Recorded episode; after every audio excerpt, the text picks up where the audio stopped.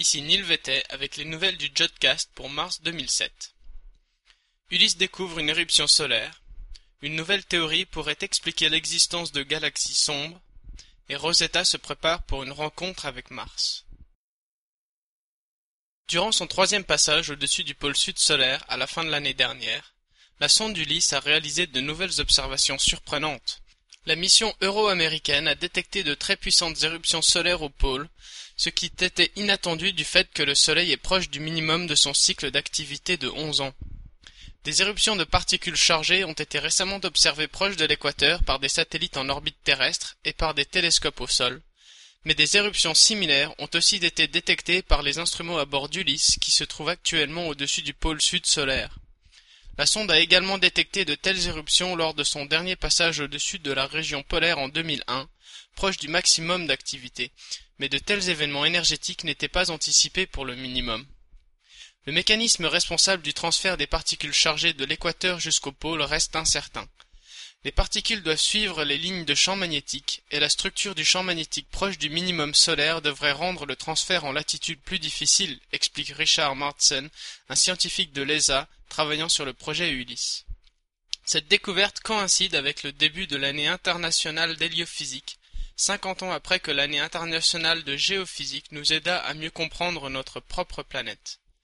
De nombreuses collaborations scientifiques et événements publics sont organisés pour les douze prochains mois, avec pour but de comprendre les effets du Soleil et du vent solaire à travers le système solaire. Le vent solaire est un flux constant de particules chargées qui s'échappent de la surface solaire et affectent la Terre et les autres planètes. Ce vent peut endommager les atmosphères planétaires, interférer avec les communications et nuire aux satellites. Des détails sur les événements publics à venir se trouvent sur le site de l'année internationale d'héliophysique. Une nouvelle théorie tente d'expliquer l'origine d'une classe de galaxies appelées des sphéroïdes naines. Ces galaxies sont beaucoup plus petites que notre Voie lactée et sont de luminosité extrêmement faible, ne contenant que très peu d'étoiles et presque pas de gaz. Typiquement, une galaxie en spirale contient quelques centaines de milliards d'étoiles.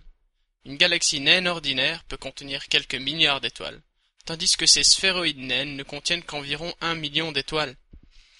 Elles orbitent la Voie lactée et la galaxie d'Andromède, et on pense qu'elles existent autour de toute galaxie de grande taille, mais sont tellement faibles qu'on ne peut les observer que dans les environs proches.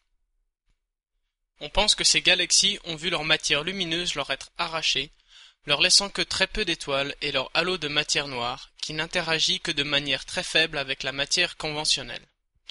Le mystère sur leur origine vient peut-être d'être résolu, une équipe de cosmologistes menée par Lucio Mayer de l'université de Zurich et Stelios Kazantzidis de l'université de Stanford ont créé de nouvelles simulations de formation galactique où les sphéroïdes naines débutent leur vie étant des naines normales.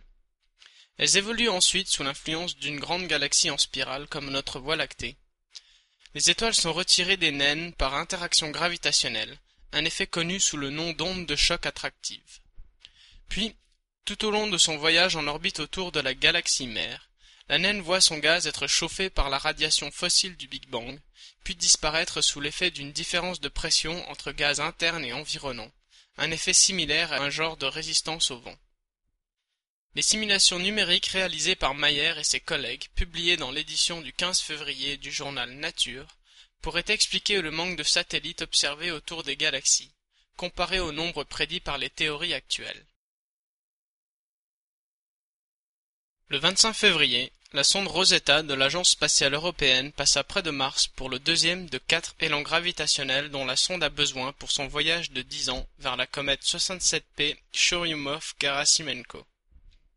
Durant cette manœuvre, Rosetta effleura la planète rouge à une distance de seulement 250 km au-dessus du sol martien.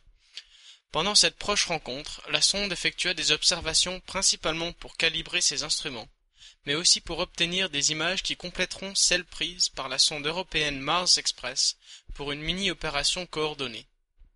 Trois jours après, la sonde New Horizons de la NASA aussi effectua une telle manœuvre d'assistance gravitationnelle. La sonde fut lancée il y a un an et se dirige vers Pluton et la ceinture de Kuiper. Elle passa près de Jupiter pour augmenter sa vitesse, même s'il lui faudra encore quelques années avant d'arriver aux confins du système solaire.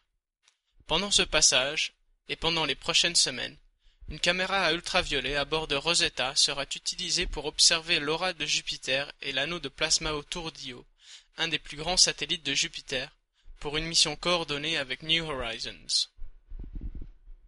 Et pour finir, le samedi 3 mars se produira une éclipse totale lunaire. La phase de pénombre de l'éclipse commencera à 21h18, tandis que la totalité débutera à 23h44.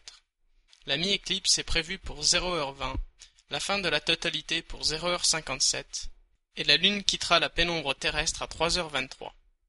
L'éclipse sera visible dans son intégralité depuis l'Europe, l'Afrique et l'Asie occidentale. En Asie orientale, la Lune disparaîtra derrière l'horizon pendant l'éclipse, tandis qu'en Amérique, on observera la Lune se lever étant partiellement éclipsée.